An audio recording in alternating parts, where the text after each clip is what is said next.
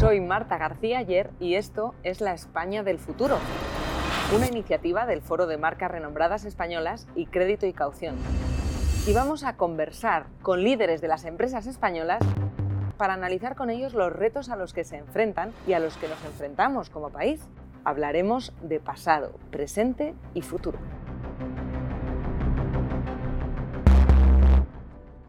Bienvenidos a la España del futuro, hoy con un invitado eh, de excepción para hablar de marcas, para hablar de empresa, para hablar del futuro de España, que es Clemente Cebrián, cofundador del Ganso. Bienvenido, Clemente.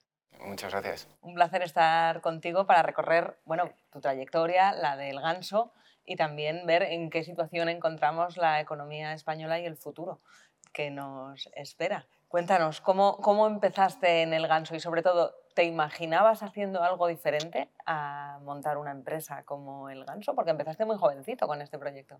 Sí, empezamos, lo montamos mi hermano, mi hermano Álvaro y yo.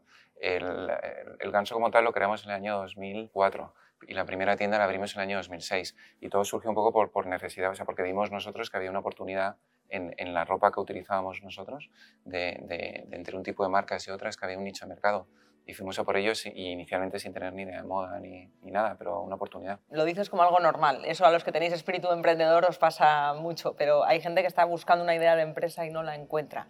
¿Cómo es el momento de decir, oye, Álvaro, yo creo que aquí hay un negocio? Pues mira, fue por, por, primero lo intentó Álvaro cuando estábamos estudiando en la universidad y, y, y fue a algunos pueblos en España que tenían talleres de confección y la verdad es que no le hicieron mucho caso.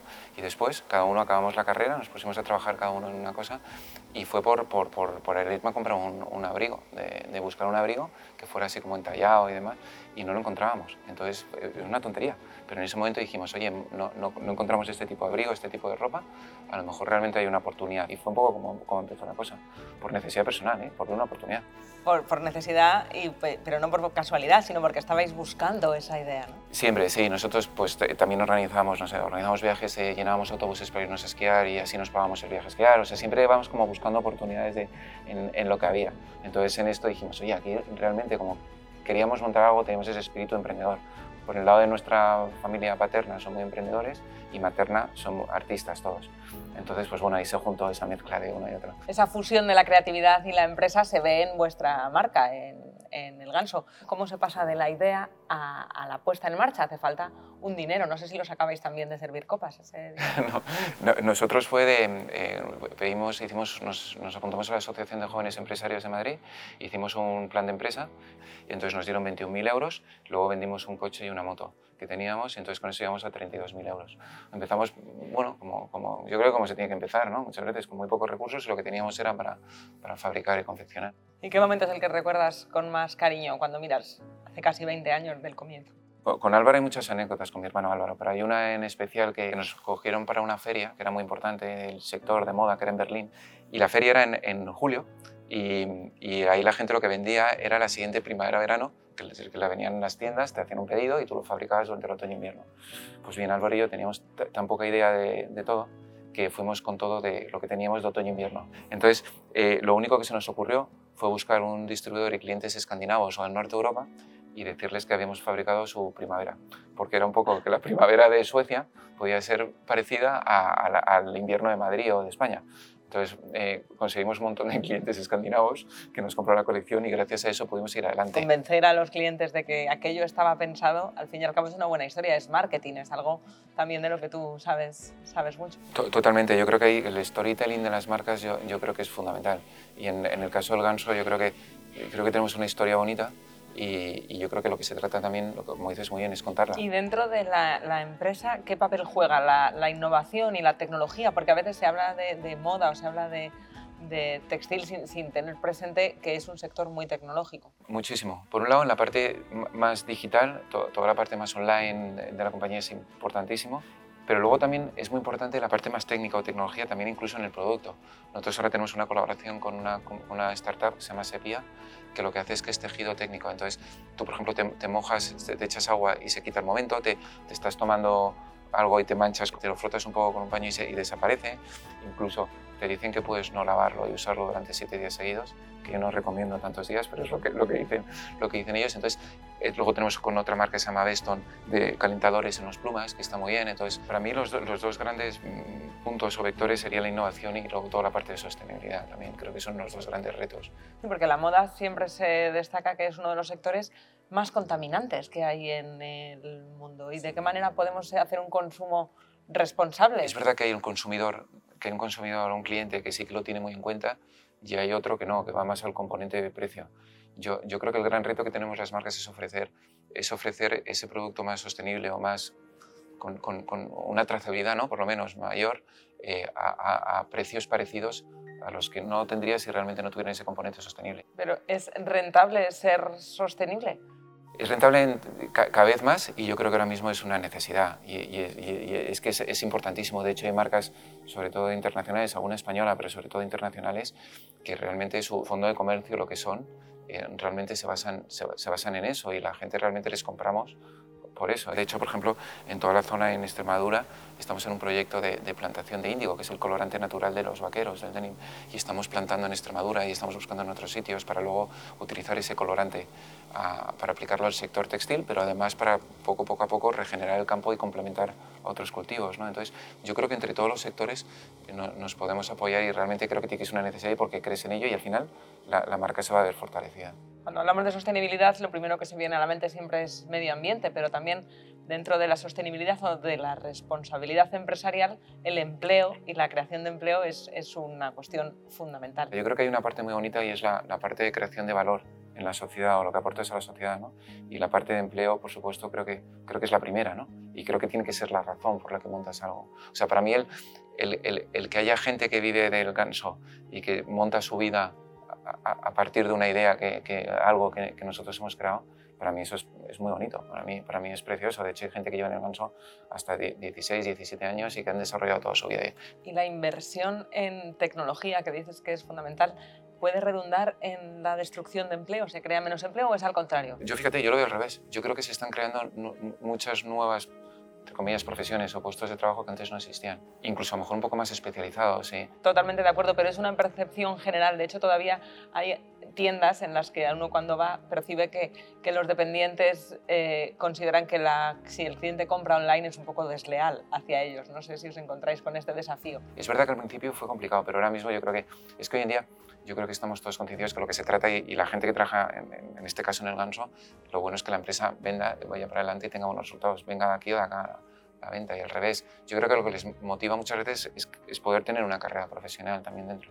Entiendo que todos hemos aprendido mucho de la vida y de la gestión en la pandemia, pero ¿qué es lo que ha, habéis cambiado en el ganso? ¿Qué es lo que habéis aprendido que creéis que va a permanecer de lo que hemos vivido en estos meses, años tan complicados?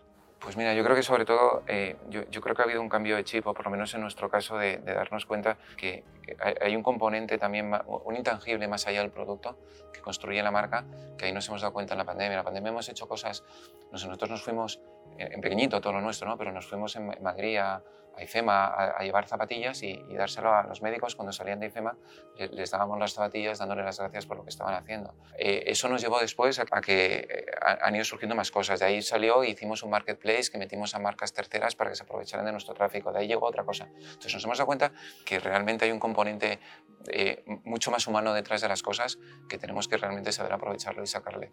Porque, porque creemos que en el ganso hay, hay un algo que la gente compra esta chaqueta o esta camisa porque sí, obviamente le tiene que gustar, ¿no? pero también por lo que representa la marca para ellos.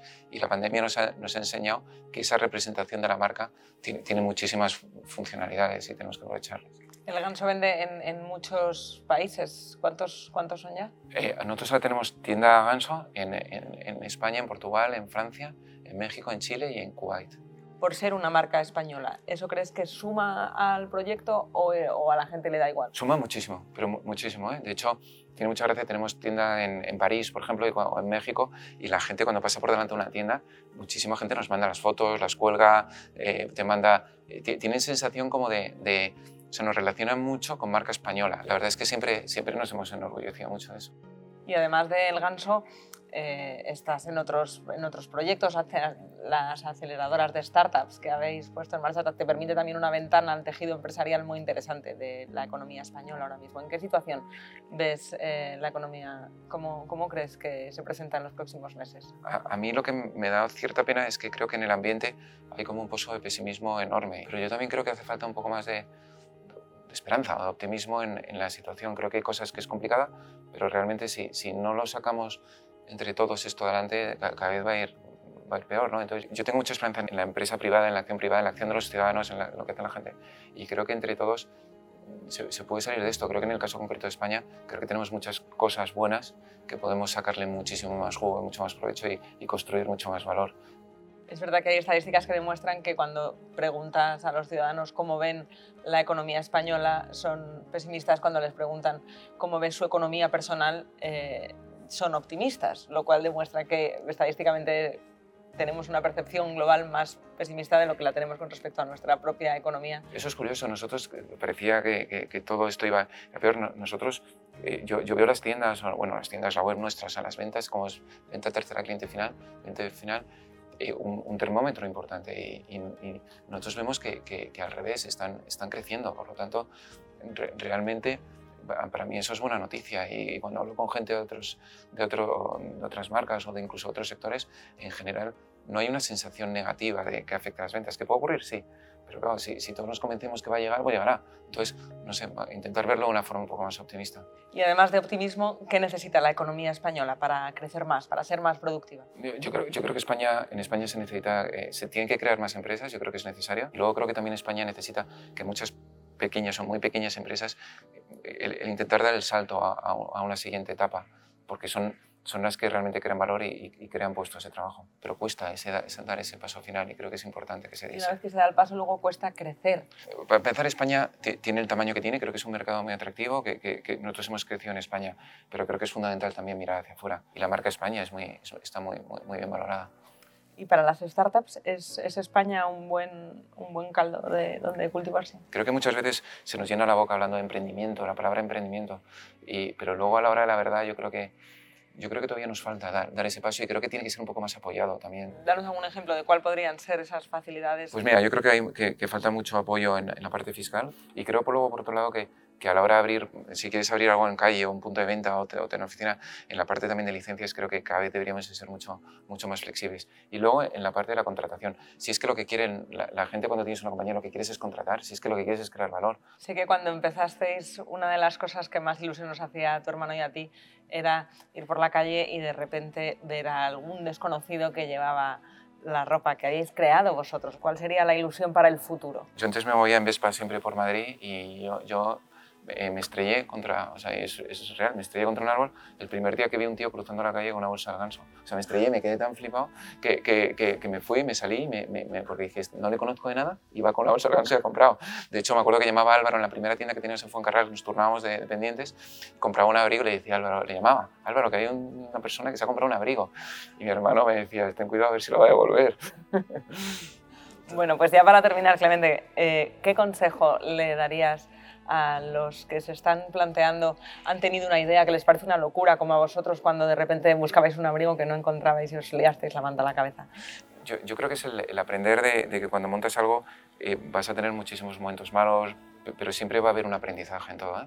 Porque de hecho, creo que cuando las cosas te salen bien, te, paras muy pocas veces a pensar por qué te han salido bien, mientras que cuando te salen mal, eh, le das muchísimas vueltas en dónde he fallado, en qué he fallado, cómo puedo mejorar esto. ¿no? Entonces, yo te diría eso, por un lado, si crees que tienes una idea en intentarlo, porque yo creo que es mucho peor al pasado el tiempo de, el tener esa sensación de decir no lo he intentado, y luego, sobre todo, el sacar aprendizaje del error, del fallo, del fracaso, porque creo que es realmente donde se aprende. Hay que valer para esto, ¿no? Hay que valer para pasar muchas noches sin dormir yo no sé si nosotros valemos o no valemos, lo que pasa es que no nos ha quedado otra y al final, y al final eh, hemos ido hacia adelante. Es verdad que tiene que llegar un momento en que no vivas angustiado, porque si vives angustiado no, no, no merece la pena, ¿no? Pero sí, el saber convivir un poquillo con, con, con, el, con el riesgo no viene mal. Bueno, pues el futuro también va de incertidumbre y de saberla gestionar, que de eso es de lo que queríamos hablar, de cómo, cómo afrontar el futuro. Ya nos has dicho que con optimismo, ¿verdad? Sí, yo, yo eso lo veo fundamental, ¿eh? es que si no... Pues muchísimas gracias, Clemente. Un placer haber A, a vosotros, es un placer. Muchas gracias.